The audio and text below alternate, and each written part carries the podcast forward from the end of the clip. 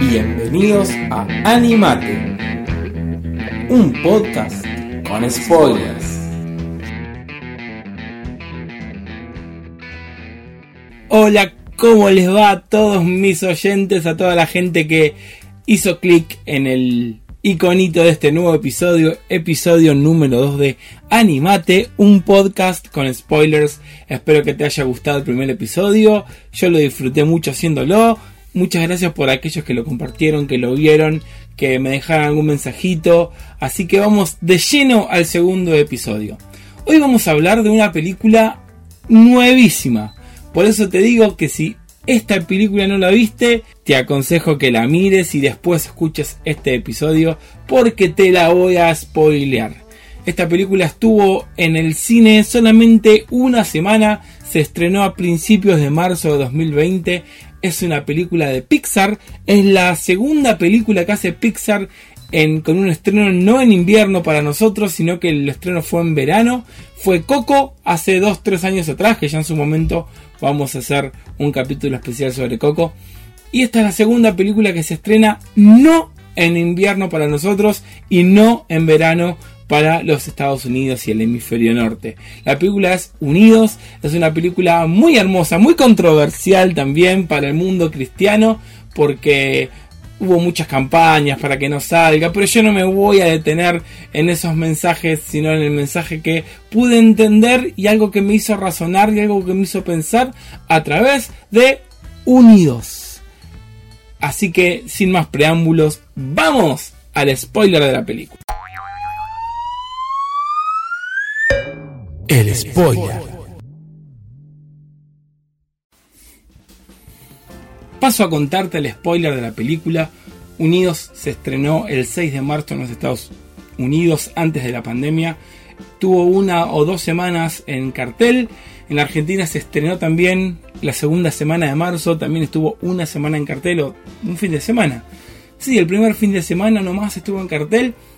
Y después como se cerraron los cines por el tema de la pandemia del coronavirus, no pudo seguir estando disponible como ya la habían sacado Disney decidió mostrarla en plataformas. En Estados Unidos estuvo en Disney Plus. Acá en Argentina la pudimos ver en Amazon. Yo la vi un poquito antes de que esté en Amazon, vamos a ser sinceros. Y como toda película de animación, las voces de los personajes principales son artistas famosos y mundialmente conocidos para también engancharte a que la mires por eso. No es la excepción Unidos y en esta película la voz del protagonista principal, Ian Lightfoot, la hace Tom Holland. ¿Quién es Tom Holland? El último Spider-Man. El Spider-Man de Avengers, el Spider-Man que es amigo de Tony Stark. Y el hermano Barley Lightfoot también es un conocidísimo actor, es Chris Pratt. Chris Pratt, para que sepas quién es, es Star-Lord en Guardianes de la Galaxia.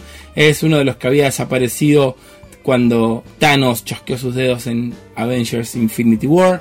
La mamá de ellos, Lauren Lightfoot, es Julia Louis Dreyfus. Y vos quizás no tenés ni idea quién es, pero para los que tenemos más de 30 conocemos y hemos visto a Seinfeld, una serie que fue la madre de las series de comedia, la madre de las sitcoms, viene en Seinfeld con un grupo de amigos que era muy divertido con chistes que hoy no tendrían sentido porque no había celulares, eran todas llamadas a la casa, pero bueno, la protagonista de esta serie, la mujer, es esta chica eh, Julia que hace la mamá de Ian Lightfoot y Barley Lightfoot.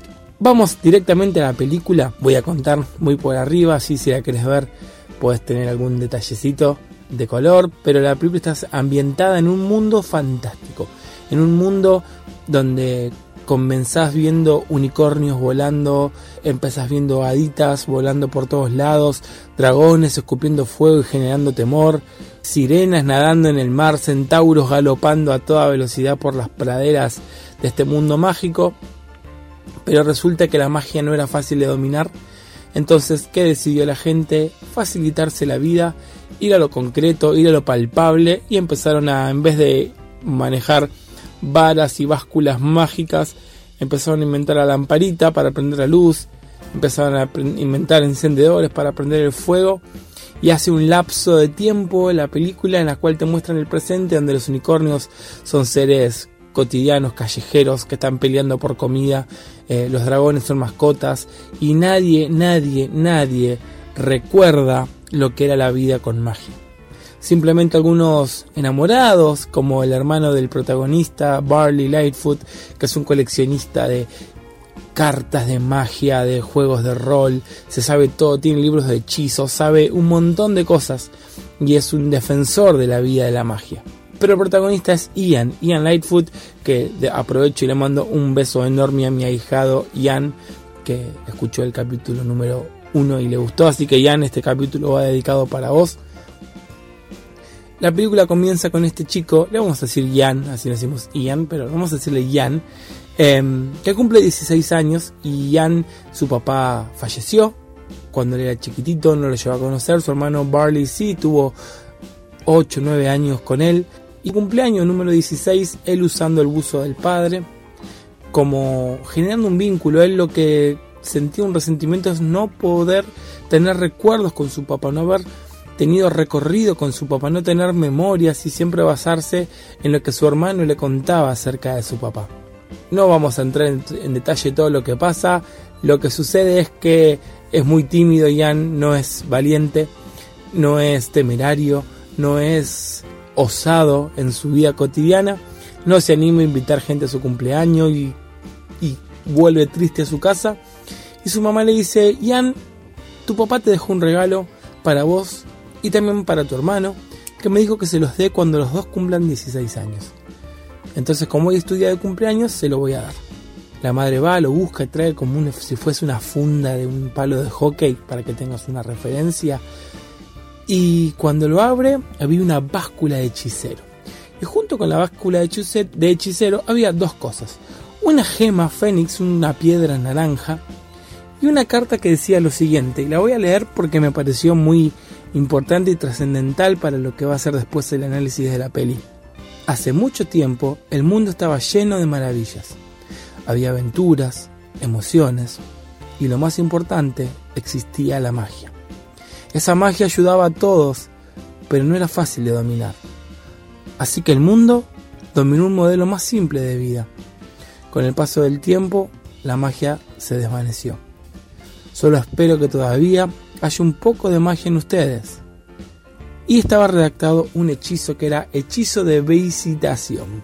Barley, el hermano, se vuelve loco con el regalo porque imagínate el fanático de todo lo que era el contexto y el mundo de la magia, quería e intentaba y anhelaba eh, ver cómo funcionaba ese hechizo. Prueban el hechizo, pero no le sale. Barley intenta, intenta y la película te muestra cómo él está varios minutos intentando hacer funcionar ese hechizo, pero no lo logra, así que se va frustrado a su pieza la madre se va a hacer sus actividades y Ian se queda muy triste porque era una posibilidad de poder traer su padre a la vida por un día. Ese era el hechizo. El padre volvería a la vida un día, 24 horas, solo para estar con ellos. Ian se sienta en la mesa de su pieza, triste, y empieza a leer el hechizo. Cuando él empieza a leer el hechizo, la báscula esa mágica empieza como a, a vibrar entonces se da cuenta de que tenía magia. Y empieza a leer el hechizo y empieza a volar todo en el cuarto y se empieza a aparecer en el piso unos pies. Y entonces Barley escucha los ruidos, va corriendo a ver qué pasa y ve que la magia estaba sucediendo.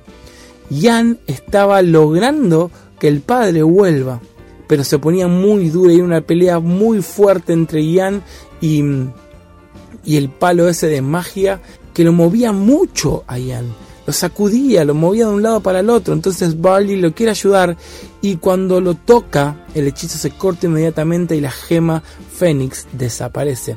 Pero lo peor de todo es que sale disparado lo que había resultado del padre y sale de adentro del placar la mitad de abajo del padre.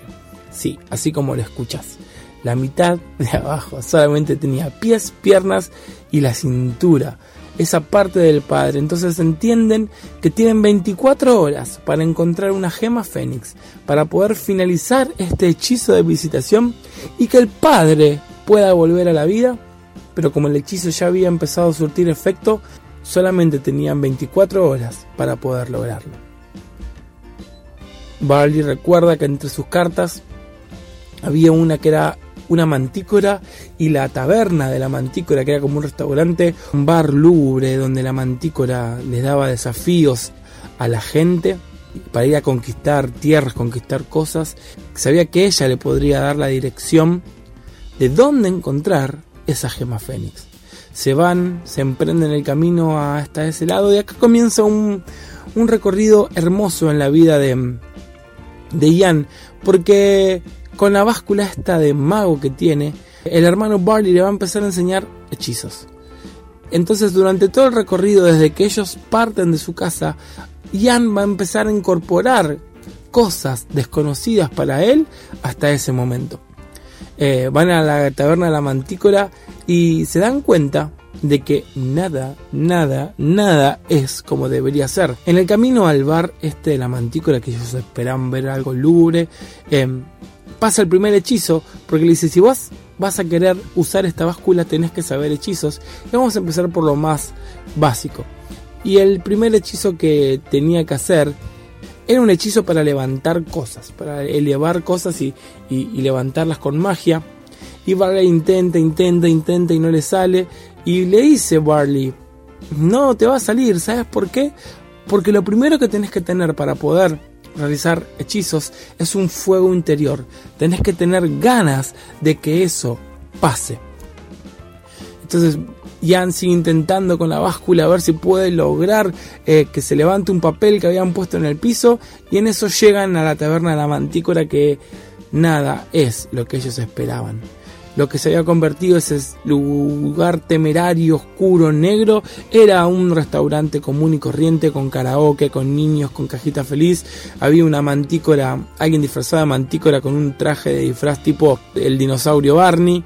Em, y lo recibe la mantícora y les dice, necesitamos que nos digas cómo obtener la gema Fénix. Y le da un papelito que era el ¿Viste cuando vas a comer a un lugar de comidas rápidas que te un papelito en la bandeja que, que tiene juegos, que tiene publicidad? Bueno, eso tenía como un jueguito que era un caminito para llegar a encontrar la gema Fénix. Entonces agarra y le dice, pero ¿qué pasó, Mantícora? Ya no sos ese león con alas, temeroso, temerario, que la gente le daba, le, le infundías temor. Entonces agarra y ella le dice, eh, no, la vida cambió, yo ya no tengo nada de eso que tenía en algún momento. Entonces agarra y él le dice, pero ¿qué pasó con eso de que tenés que arriesgarte para tener una aventura? Y ella dice, ¿quién dijo eso? Vos lo tenés como lema de tu restaurante. La mantícora como que se da cuenta que perdió toda su identidad, de que había sido reducida de un león temeroso a un león pusilánime. Se reenoja, empieza a tirar fuego, prende fuego todo. Y en ese momento una viga prendida a fuego cae, casi cae cerca del padre y en ese momento Ian, que tenía la báscula en la mano, logró con el hechizo que estaba practicando en la camioneta que la viga no aplaste a su papá. Entonces se dio cuenta de que cuando había fuego interno y cuando verdaderamente quería, podía lograr cosas. Entonces estos dos elfos adolescentes, tomando ese papelito que tienen, empiezan a buscar el recorrido para llegar a esta gema Fénix. No voy a recorrer todo lo que pasó durante todo esto, pero entre otros trucos de magia que él quería aprender, el hermano le dice que para poder lograr un truco de magia, aparte de fuego interior, tiene que tener toda su atención puesta en lo que está haciendo. Que tiene que persistir en hacerlo, que no puede abandonar lo que está haciendo. O sea, fuego interior, atención y mantener la actividad que está haciendo. O sea, no puedo distraerme y hacer otra cosa. Y por último tiene que creer que lo que él va a hacer va a pasar. Y esto pasa muy lindo. En un momento tienen que cruzar un en un momento tienen que cruzar un precipicio y tenían que hacer un hechizo donde él iba dando pasos en el vacío y los pasos como que se iban apareciendo baldosas en el pie. Y solamente se lograba si él creía. Bueno, te reduzco todo esto, llegan, recorren, van pasando el tiempo, se acaban las 24 horas, recorren un montón de caminos, se encuentran con, con el padrastro de ellos que los quiere volver a la casa. Em, nada, llegan a un punto donde ahí supuestamente en ese lugar estaba la gema Fénix, se meten, eh, había trucos que descifrar, eh, había desafíos que cumplir, casi mueren aplastados, les pasó un montón de cosas, pero cuando abren la puerta final para llegar a esta gema, cuando solamente faltaban dos horas se dan cuenta que habían salido a la plaza de enfrente de la escuela de Yam. Y ahí se pudre todo porque él dice, ¿por qué te hice caso? ¿Por qué tuvimos que seguir tu camino cuando yo sabía lo que tenía que hacer? Todo lo que me dijiste de la magia es mentira, todo es mentira, es pura, puro invento. ¿Y qué pasó? Se va. Ian, con la mitad abajo del padre, se van a sentar en una piedra y él va a compartir, aunque sea un momento, con la mitad inferior de su padre. En eso Barley, el hermano, encuentra y se da cuenta de que había una fuente en esa plaza y que esa fuente era una fuente histórica que la estaban por derribar porque era vieja, porque no tenía sentido, pero sin embargo, escondida dentro de esa fuente había una gema fénix. Lo que no sabía Barley o lo que no recordaba es que al tomar la gema fénix se liberaba una maldición. Toma la gema fénix y un humo naranja sale y se convierte en un monstruo destruyendo la escuela, destruyendo la fuente, destruyendo todo. Te lo resumo cortito. Ian se da cuenta, mientras estaba conversando con la mitad inferior de su papá, que todo lo que él quería y todo lo que él esperaba del padre y que no lo pudo tener, lo había tenido gracias a su hermano. Él se había hecho una lista de cosas que quería hacer con su papá. Quería jugar a tirarse cosas y atraparlos, quería caminar juntos, quería hablar de corazón a corazón, quería reírse, quería aprender a manejar y quería compartir la vida con el padre. Y se dio cuenta que todo eso lo había logrado con su hermano, que su hermano había sido su imagen paterna y juntos resuelven eh, matar a este, esta criatura de la maldición y logran revivir por unos escasos minutos al padre el tema es que ya no lo puede ver porque se había quedado peleando con el monstruo y le dijo, yo no necesito ver a papá, todo lo que quería lo obtuve en vos porque vos me mostraste el camino. Entonces Barley puede hablar con su papá y así termina la película.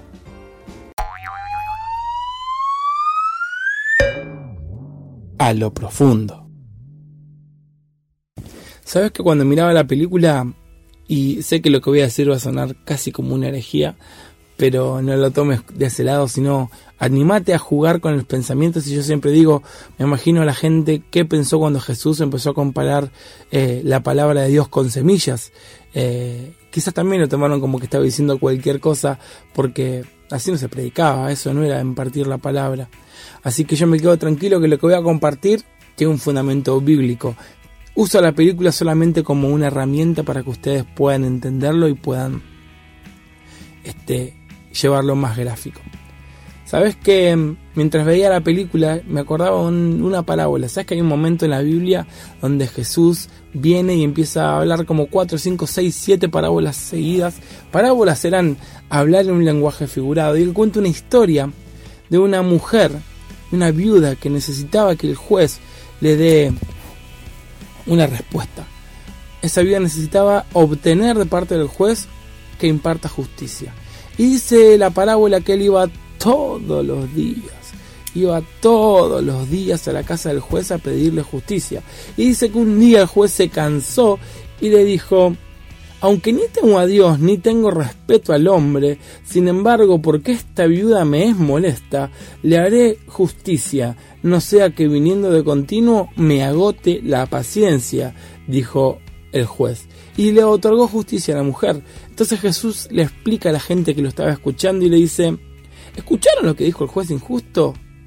Si él hace eso, ¿acaso Dios no hará justicia con sus escogidos que claman día y noche?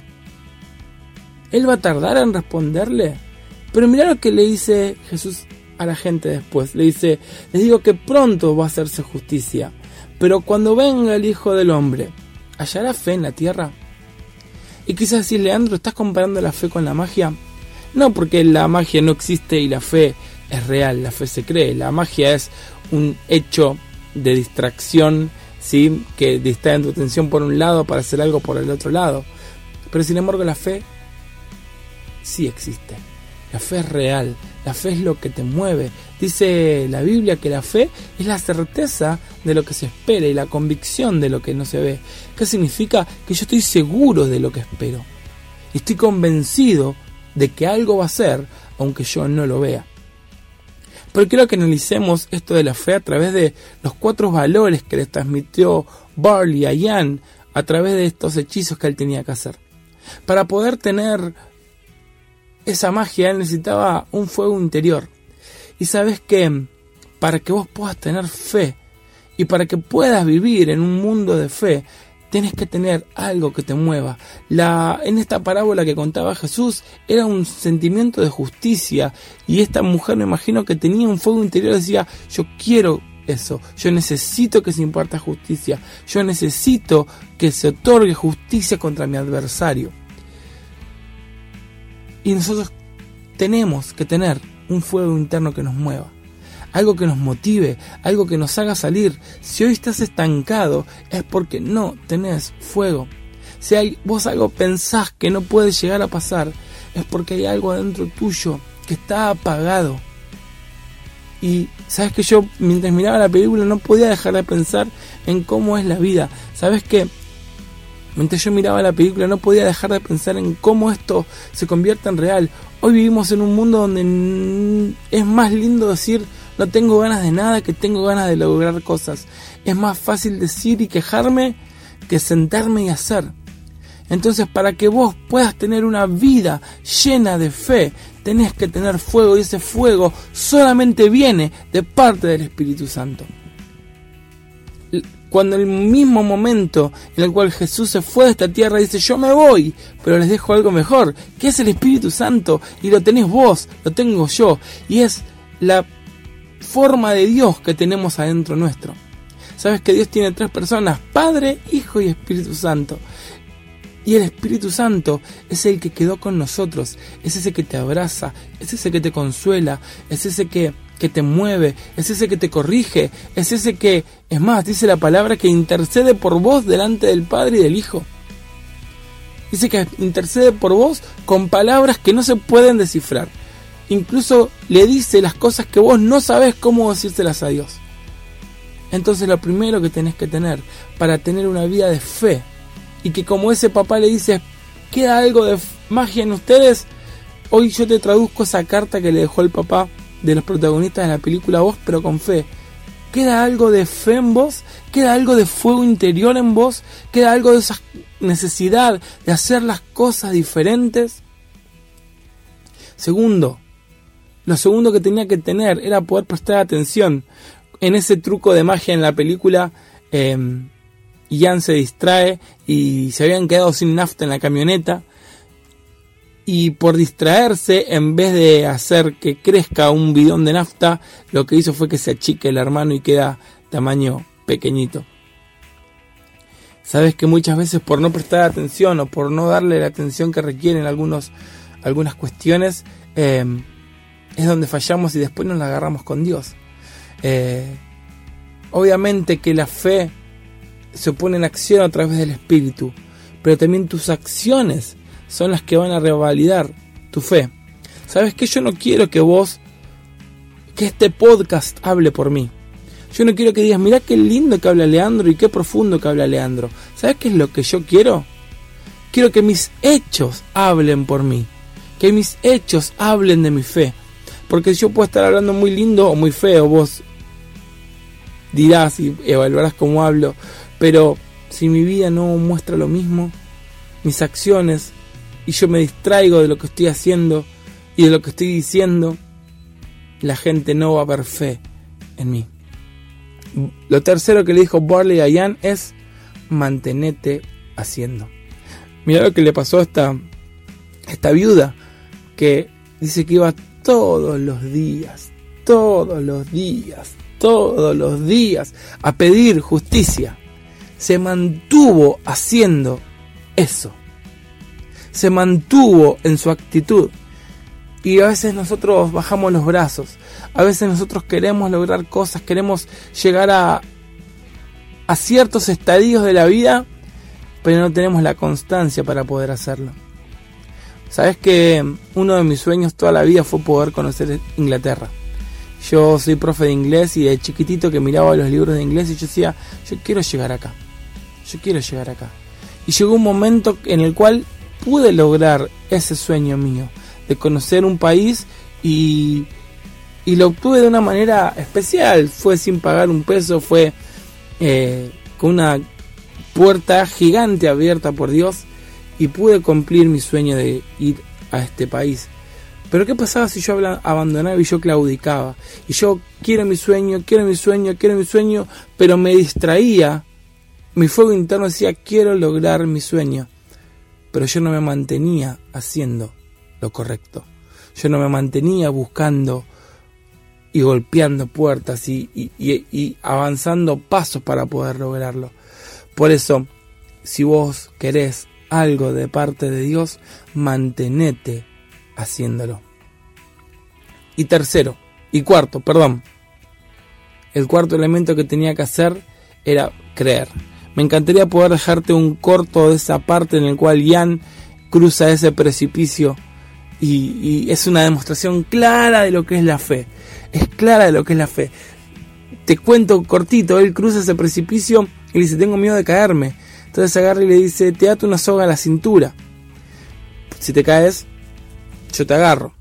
Pero en un momento él empezó a ver que era real lo que pasaba, que él podía caminar ese precipicio con unas baldosas imaginarias que se iban armando, unas baldosas mágicas, hasta que en un momento se le suelta la, la, la cinta, de la soga de la cintura, y él se da cuenta de que estaba caminando y que lo había hecho a través de lo que él había creído.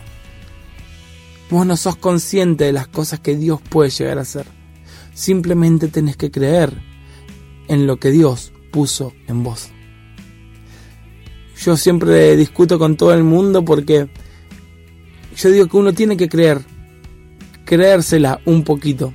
No creérsela como que yo soy mejor que el resto, porque la palabra de Dios dice que nadie tenga un concepto mayor de sí mismo que nadie se crea más de lo que es. Pero lo que no dice la Biblia, pero lo podemos delucidar de ahí, pero tampoco te creas menos de lo que sos. Dios puso grandes cosas en vos, grandes talentos, grandes dones, grandes puertas, grandes bendiciones. Simplemente créele a Dios y cree a lo que Dios puso en tu vida. Y antes de terminar, un solamente como cierre, porque por ahí vos estás escuchando esto y decís, Leandro, todo eso está bueno, pero es para gente grande. Eh, ¿Sabes qué? Lo que me encantó del final de la película, que cuando termina, todo el mundo, las hadas vuelven a volar, el centauro vuelve a correr, los unicornios vuelven a estar con pinta de unicornios, porque la fe no es cosa de viejos. La fe no es algo que quedó en el pasado, la fe no es algo de tu mamá, de tu papá, de tus abuelos. Vos, adolescente, joven, grande, podés vivir por fe. Sé que las redes sociales te están vendiendo que la fe es algo que pasó de moda, que ya no vale la pena creer en Jesús. Por eso yo te aliento que vos que estás escuchando te animes a vivir estos cuatro pasos de fe. Sentilo, prestar atención, mantenete y cree, porque Dios es real. Muchas gracias por escuchar. Animate un podcast. Eso.